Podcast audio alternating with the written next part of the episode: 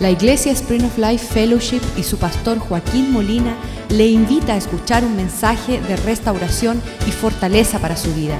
Sea parte de la visión Cambiando el Mundo.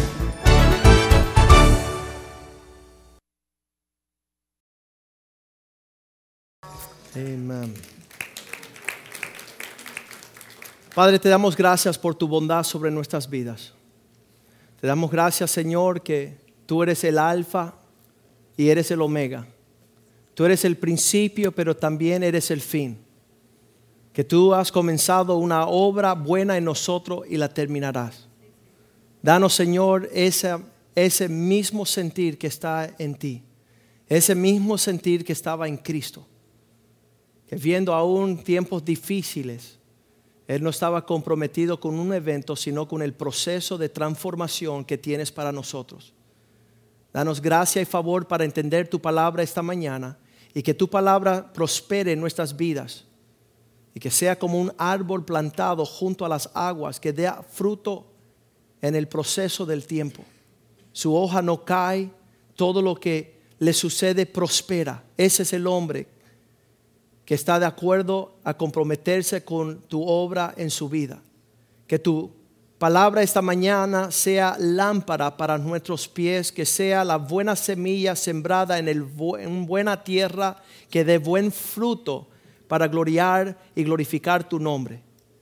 Señor, pedimos que esta palabra, que sea pan de vida para nuestro espíritu, que nos alimentemos, Señor, hasta ver, Señor, el propósito por el cual tú nos has llamado a Cristo.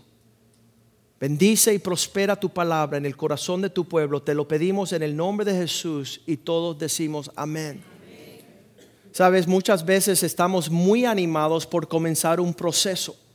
Estamos uh, muy animados por participar en un evento. Me acuerdo la palabra Isaías 46, versículo 10, que dice que Dios conoce el final desde el principio.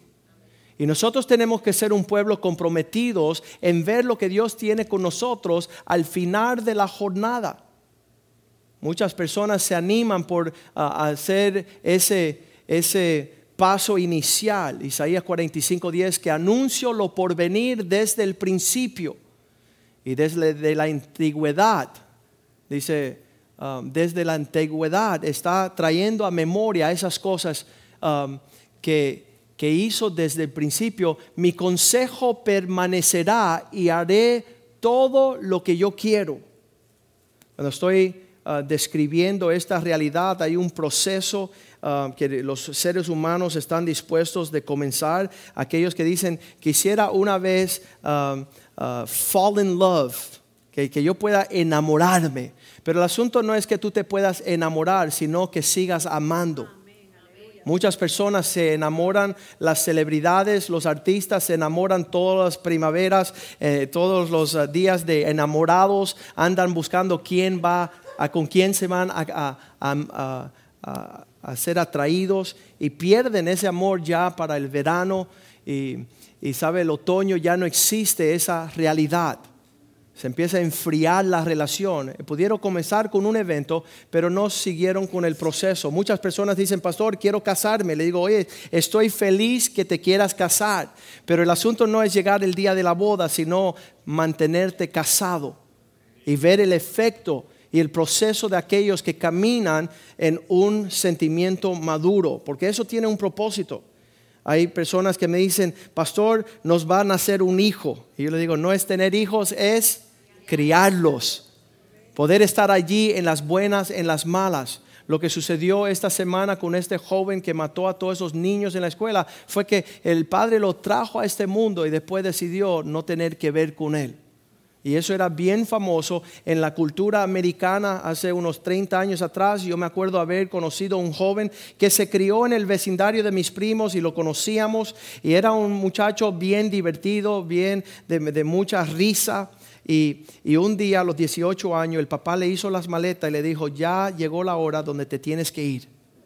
Y eso era bien famoso entre la cultura americana donde ellos despiden a sus hijos cuando ya tienen la edad de 18 años. Entonces este joven no tenía dónde ir, no tenía planes, no tenía dónde uh, salir. Y él todas las tardes llegaba a la casa y dormía en el portal, en la terraza del patio como si fuera un perro. Y yo veía eso de lejos y no lo entendía hasta poder llegar a Cristo y entender el orden de todas las cosas. Cuando Cristo se declara Padre eterno la paternidad es para largo plazo. La paternidad va más allá de los 18 años, porque Jesús dijo estas palabras en Juan ah, capítulo 10, versículo 30. Él dijo, yo y mi papá somos una sola, un solo equipo. Y él estaba escribiendo y diciendo estas palabras cuando él tenía 30 años. Yo y el Padre uno somos. No hay una separación. Esta relación de padre e hijo sirve eternamente. Es un proceso largo y mucho más allá que cuando tu, tu papá muera y pasa a la eternidad, te vas a siempre acordar, mi papá decía, mi papá nos enseñó. Y es una cosa de mucha bendición entender el orden, no del evento que tú naciste en el vientre a una casa, sino el proceso de ser un hijo fiel toda tu vida. Toda tu vida, que tú seas un hijo fiel honrando a tu padre. Siempre eh, cuento la historia de uno que llegó aquí a la iglesia y le dijo a mi hijo de 7, 8 añitos, le dijo, mira, Nicholas, cuando tú tengas 18 años ya no vas a tener que obedecer a tu papá. Y ahí tú haces lo que te da la gana. Entonces Nick llegó a la casa esa tarde después de la iglesia el domingo y dijo, papá, ¿es, ¿es, verdad que no te tengo que escuchar después de los 18? Y yo le decía, Nick, yo tengo 35 en ese entonces, ahora tengo 45, así que hace 10 años atrás. Y le digo, yo tengo 35 años y todavía yo escucho a mi papá, porque yo quiero la bendición y la, eh, y, la promesa del Señor de honrar a su Padre. Es una cosa bien tremenda que el Señor quiere que nosotros entendemos la Navidad como el comienzo de un bebé que nació en Belén, pero también de un hombre que pagó el precio en el Calvario y también resucitó entre los muertos y se sentó a la diestra del Padre. Cristo estaba dispuesto de andar en el proceso del tiempo. Se llama el proceso de madurar. Muchas personas quieren ir a la escuela, pero pocos quieren aprender. Ay, estoy en la escuela y aprendiste algo. No, no aprendí nada, pero estoy ahí. Estoy en el evento, pero no estoy en el proceso. Y dice la palabra de Dios en primera, um, segunda de Timoteo 3, versículo 7, dice así. En los últimos tiempos los hombres andarán aprendiendo están siempre aprendiendo y nunca pueden llegar al conocimiento de la verdad. Una cosa es sentarte a ir a la escuela, pero otra cosa es ah, prestarle atención a la maestra. Otra cosa es entregar la materia. Otra cosa es, es perseverar. Muchas personas me dijeron, ay Joaquín, tú eres abogado, yo quería ser abogado. Y yo digo, ¿qué importa el que quiere si no lo haces? ¿Qué importa decir que eres cristiano si nunca te comportas como cristiano? ¿Qué importa que Cristo hubiese nacido en la salvación del mundo si tú sigues caminando en un egoísmo? Porque Él vino a mostrarnos el camino. Y el comprometerse con el proceso es aquello que agrada el corazón de Dios. Dios dice ahí en el libro de Santiago que la persona inestable, inconstante, de doble ánimo, que Él no tiene nada que ver con esa persona. No tiene nada que ver con esa persona. Dice que no le dará nada, no tiene dádiva. A un Dios que tiene toda buena dádiva y todo don perfecto para aquellos que creen. Pero no solo aquellos que creen, sino que aquellos que perseveran. Porque los demonios creen también. Y el diablo se conoce toda la palabra de Dios, pero no la obedece. Entonces puedes creer y conocerte toda la palabra, que todo lo que eres es un potencial diablo. Estás caminando lejos del propósito de Dios. No te compromete. No, no te compromete a un proceso que permite una disciplina.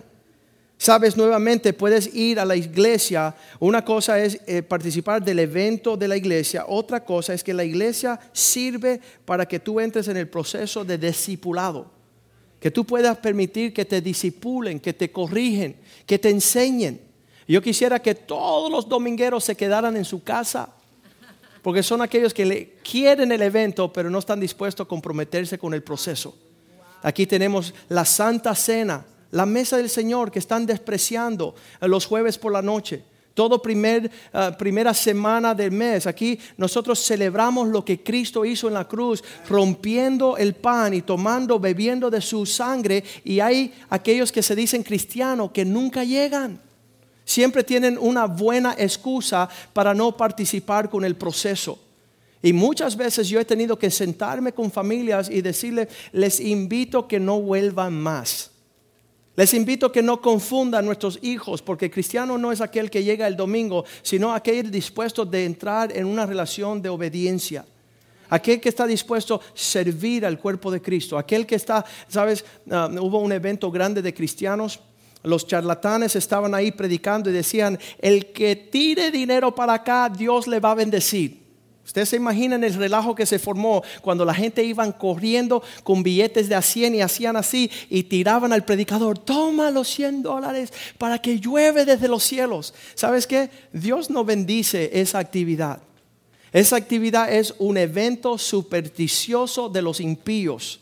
Dios bendice el dador alegre que fielmente diezma y ofrenda que da de la porción que Dios le bendice durante el año. No porque hay un cumpleaños, no porque hay un, una crisma de gala, sino que fielmente están trayendo al Señor diciendo, yo creo en ti, que tú prometa, si yo traigo mis diezmos y ofrendas, tú abrirás los, los cielos para bendecirme en una porción de gran medida.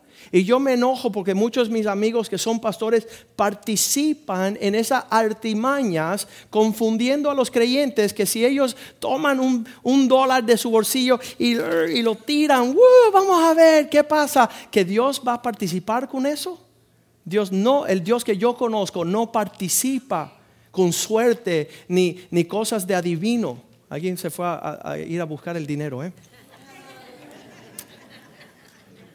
¿Sabes qué? Pidámosle al Señor, Señor, yo quiero tener un corazón genuino delante de ti.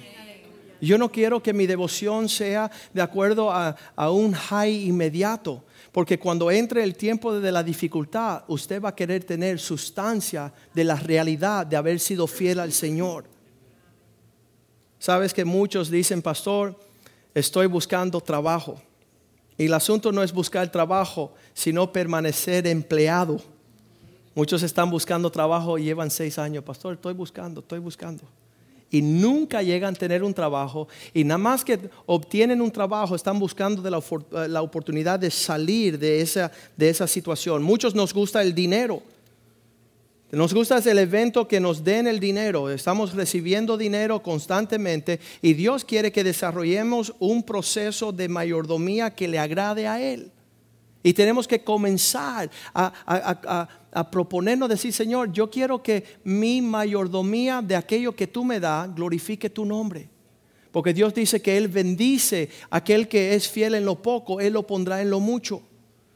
No es comprar una casa, es pagar la mensualidad. Muchos tienen, hey pastor, me compré una casa. Y al ratico escucho que compraron una casa que no tiene nada que ver con la que pueden mantener no pueden mantener, no, han sido fieles en lo pequeño. Y yo, yo le digo, Señor, tráeme a una realidad de proceso. Muchas personas quieren tener la habilidad de ver, mas no tienen visión.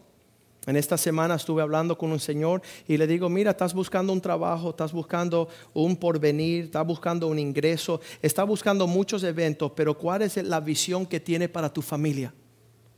Él dijo, no tengo una. No tengo una visión. Si Dios me daría ahorita un millón de dólares, no sé lo que yo haría.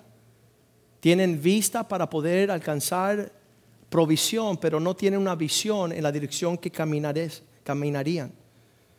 Un uh, predicador famoso, Leonard Ravenhill, dice, la única visión que tienen algunos hombres se llama televisión.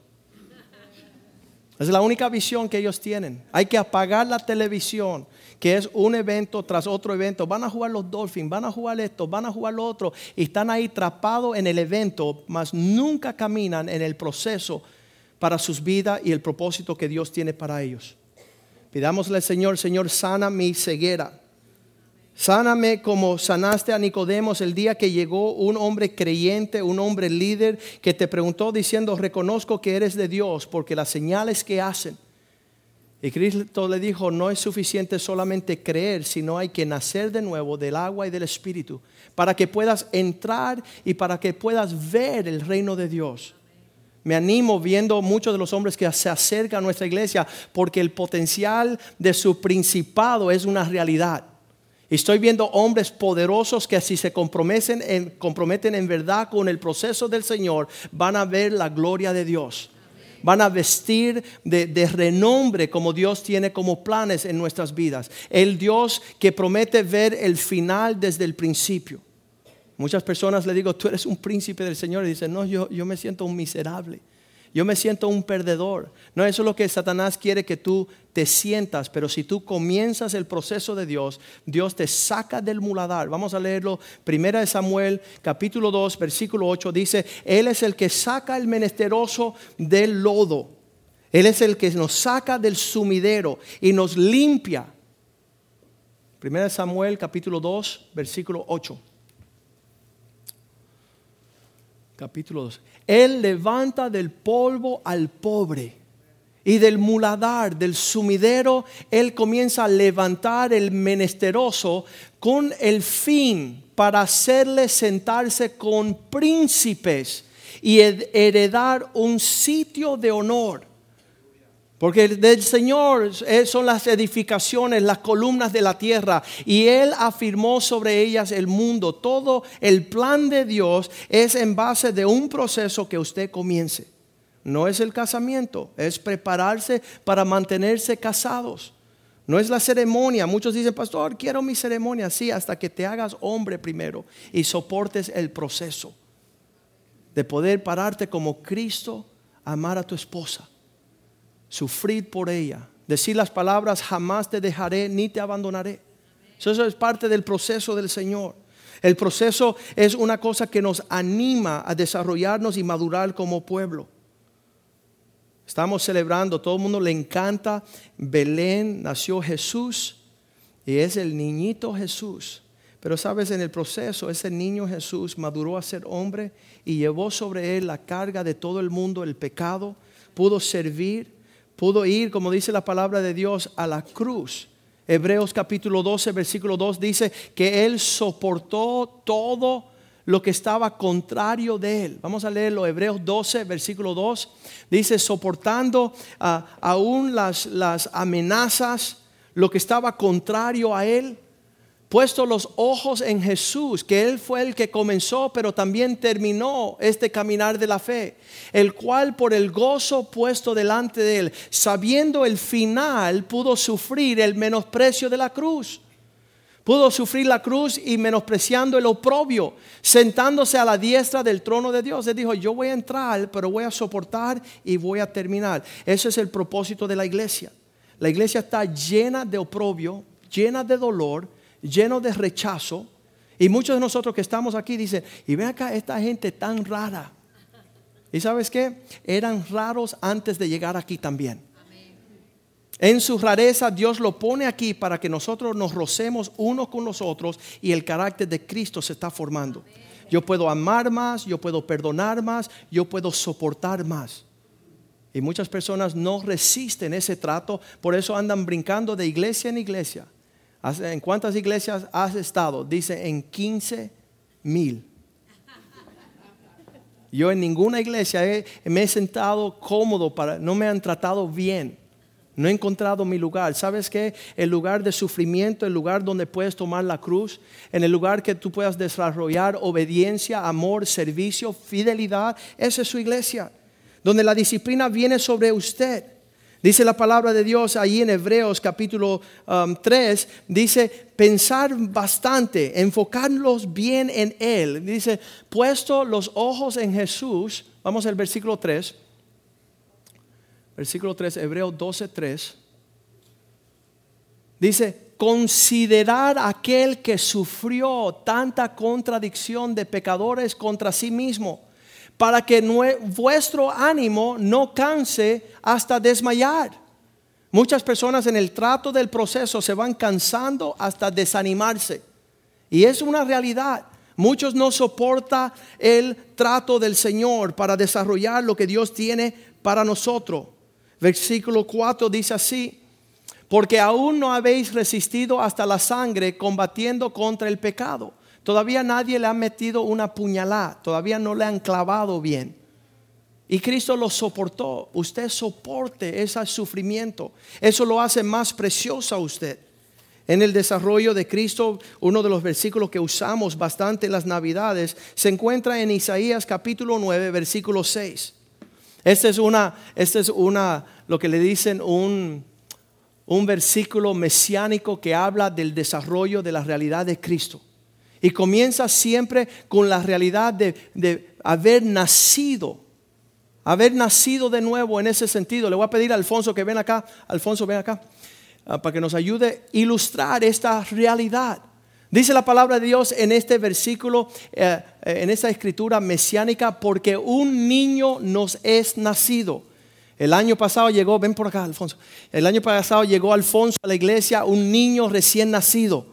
¿Sabes? Capturó la visión que Dios tenía un plan para él y para su familia y su matrimonio. Pudieron reconciliarse y comenzar a caminar en Cristo. Un, recién nacido. Y eso es lindo. Dice la Biblia que allá en los cielos, cada vez que viene un niño arrepentido, dice que hay una celebración en la iglesia, en los cielos grandísima. Los ángeles se regocijan por un solo pecador que torne su cara en rumbo al Señor. Y nosotros que somos el cuerpo, que pertenecemos en el cielo, debemos tener este mismo sentir de gozo. Que una persona haya nacido de nuevo, que hay la potencial y la esperanza que si él no solamente está parte del evento de haber conocido a Cristo, sino se compromete con el proceso, un día va a ser la segunda parte que dice, porque un niño nos es nacido, la segunda parte es, un hijo nos es dado. Josué, ven acá. Este es un hijo de esta casa. Y no es que estoy escogiendo a los venezolanos, Eso es, eso es puramente coincidencia. Un niño nos es nacido, pero el hijo se ofrece. Nadie le obliga. Dice que un hijo nos es dado. Dice, nadie toma mi vida, yo la entrego voluntariamente. Yo puedo en un segundo pedir una legión de ángeles que venga y se termina en esto. José puede decir, ¿sabes qué? Váyanse a la porra todos. No quiero obedecer, no quiero ser instruido, no quiero servir, no quiero ser fiel, no quiero que me enseñen y me instruyen. Dice la palabra de Dios en Hebreos 12:5, cuando viene la palabra a un hijo, no la menosprecie. ¿Habéis ya olvidado la exhortación que nos habla como a hijos y os dirige, diciendo, hijo mío, no menosprecie cuando te corrijan? No te desmayes cuando eres reprendido. Oye, le han dado reprensiones, yo las he visto.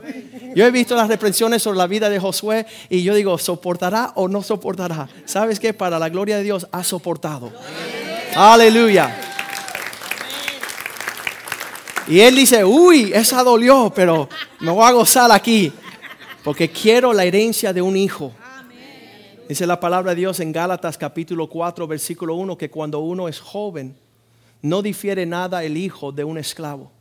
Lo vamos a leer ahí, Gálatas 4.1. En este proceso de enseñanza e instrucción uno se siente, pero ven acá, ¿y por qué todo el mundo me está mandando? ¿Por qué todo el mundo me exige? Vamos a leerlo, Gálatas 4.1. Dice la palabra de Dios así. Gálatas 4.1. Despierten allá el hombre.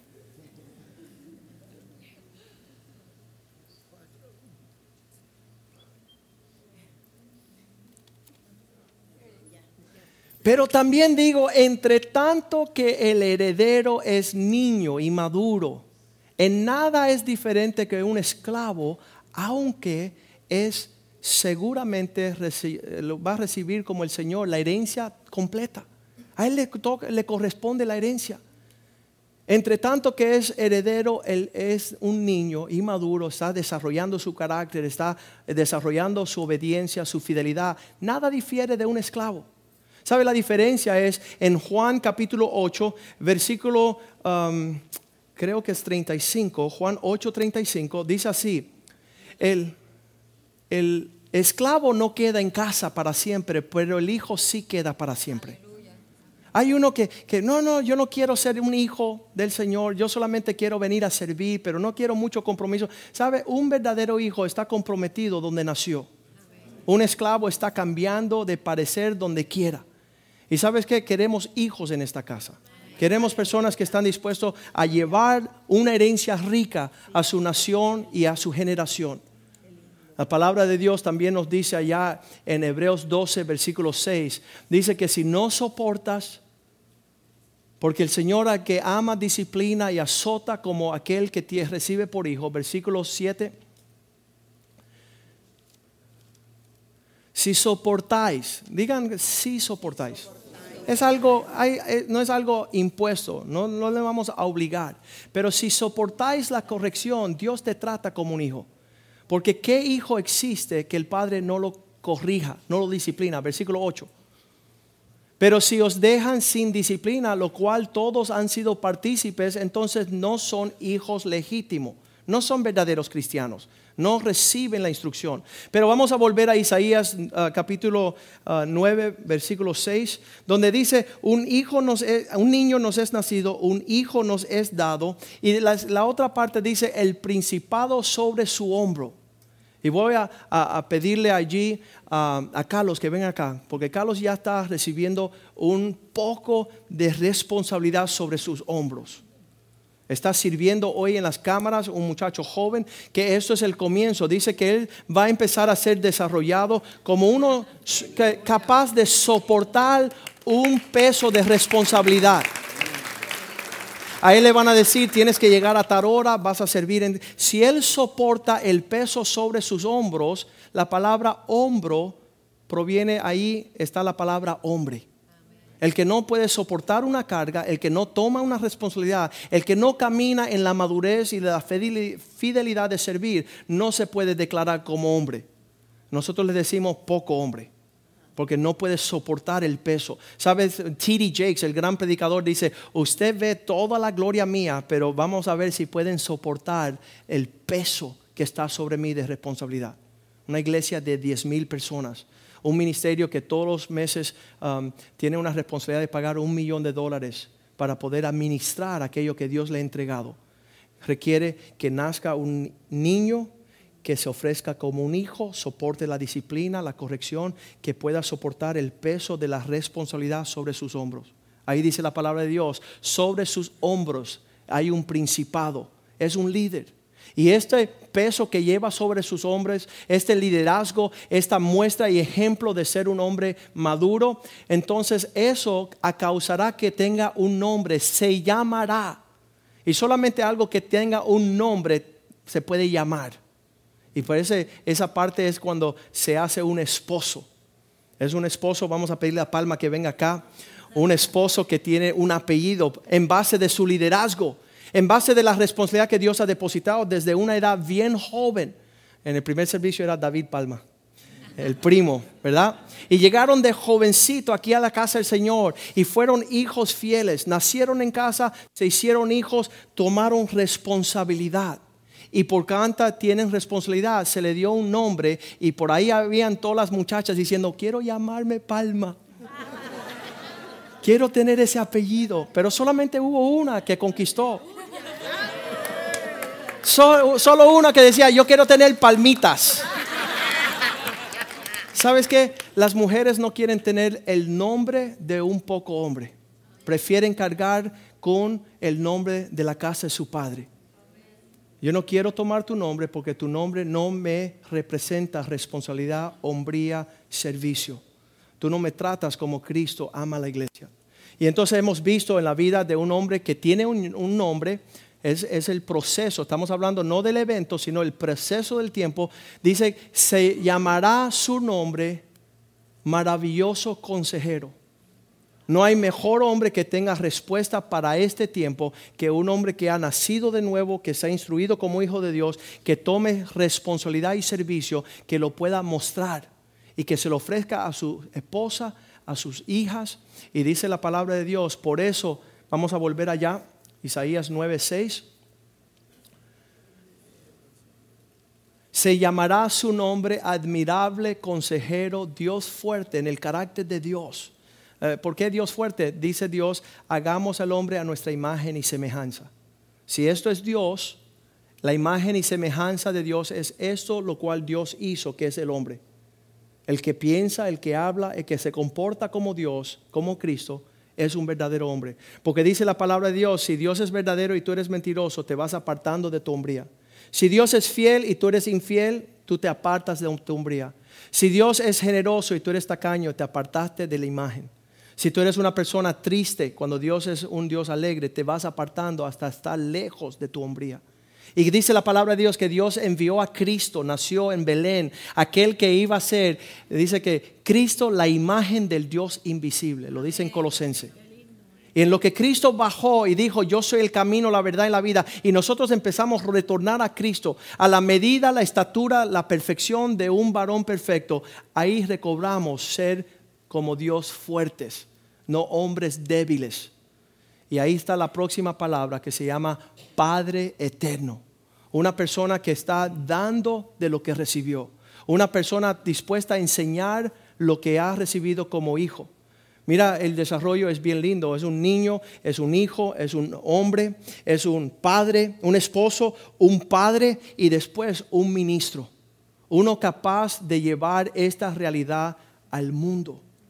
Dice, ah, Padre eterno, príncipe de paz. Uno que gobierna en los principios de Dios, en toda índole. Entonces la Navidad no solamente es un evento, es un proceso. Cuando usted celebre las Navidades, usted no se quede ahí achantado como dicen los mexicanos, el niñito Jesús. Porque nunca le dan la madurez para escucharlo como un siervo de Dios, como el Hijo de Dios, como un príncipe, como un Padre eterno. Vamos a darle un aplauso a estos hombres. Y esperamos que ellos, en lo que va pasando los años, los meses, que, se comprometan no con el evento de haber llegado a una iglesia cristiana, sino con el proceso de que todos conozcan que son poderosos hombres de Dios, que están... Ah, ah, están dispuestos a caminar hacia adelante. Esta tarde a las 3 de la tarde habrá un bautizo. Personas que me han dicho, pastor, nos tiene que bautizar antes de que termine el año porque es tan fácil, Cristo lo hizo fácil. El que creyere y fuere bautizado será salvo. Hay personas que dicen, yo me bauticé cuando tenía ocho semanas. Sí, cuando tú tenías ocho semanas tú no creías ni que te iban a dar la leche. Entonces no diga que te bautizaron antes de creer, porque Cristo dijo, el que creyere y fuere bautizado será salvo. Y vamos a tener esa clase a las 3 de la tarde para aquellos que se quieren animar, tienen suficiente tiempo ir a sus casas y regresar con sus trajes baños, con sus camisetas, para poder escuchar la lección a 3 de la tarde. Y después vamos a proseguir a las 4 de la tarde a la playa y vamos a bautizar a esos hijos de Dios que quieren terminar el año 2012 y comenzar el año 2013 alineados no solamente al creer, sino al proceso a bautizarse y perseverar. Porque esa es, esa es la realidad del cristianismo. Cristo ah, ah, nos enseña Pablo que Él no está terminado con esta carrera, sino que Él prosigue hasta la meta. No, usted no se canse, acuérdese, va a tener mucha oportunidad de tirar la toalla y decir, no quiero estar en el proceso. Pero ah, habrá un remanente, aquellos que quieren ver el final de esta salvación y ellos van a pagar el precio. Dice la mujer allá en Cantar de Cantares, aunque me golpeen, aunque me hagan sufrir, me muero de amores por mi amado. Y nada, nada, nada podrá apagar este amor que tengo por lo que ha hecho Cristo en nosotros. Vamos a ponernos de pies en esta mañana. Usted renueva sus votos con el Señor. Dígale al Señor, Señor, estoy dispuesto. Dígale a su esposa, esto no se trata de casarnos, se trata de que yo te voy a enterrar cuando seas viejita. Yo voy a estar allí prometiendo mi amor hasta el último tiempo. Voy a participar en toda esta realidad de lo que Cristo quiere hacer a través de nosotros. También nosotros ayer pudimos compartir con las parejas jóvenes, los casados, y estaban reunidos como unos 13 ah, parejas, habían como 26 personas y, todos estaban escuchando un mensaje similar, que debemos tener una visión a largo plazo de lo que Dios tiene por habernos acercado. Que no miremos atrás y estar frustrados por los eventos pasados, sino decir, vamos a terminar el proceso. Vamos a poder perseguir, uh, proseguir hacia la meta, decir, Señor, perfeccioname a mí para que yo pueda terminar la buena obra que has comenzado, que yo la vea en su, uh, su fin. Yo creo que muchas veces nosotros nos desencantamos por el camino y tiramos la toalla. Tú pides, Señor, renueva mis fuerzas, oh Dios, para que yo no me canse, para que yo pueda levantarme en vuelo y ver la gloria tuya. Aquello que estaba, como dijo Cristo, antes de que yo llegara acá, que yo pueda ver la gloria con la que tenía antes de haber llegado. Y no te frustre porque ah, en el proceso hay toda manera de situaciones adversas. Todos estamos en este camino. Dios está perfeccionándonos todo. En este día que vivimos, muchos de los cristianos han tenido un evento. Yo me entregué a Cristo en el 79 y desde el 79 nadie te ve. Nadie ha podido ver el desarrollo tuyo de fidelidad. No has sido fiel a ninguna casa, no has sido fiel en, que te conozca. Y Dios quiere que nosotros seamos todos campeones, que podamos ser coronados que tenemos nuestra carrera con gozo. Vamos a inclinar nuestro rostro y cantarle una canción al Señor. Si te encuentras en esta mañana y te das cuenta que esta palabra era para ti, quiero que escuche esta canción y voy a orar por usted en un segundo.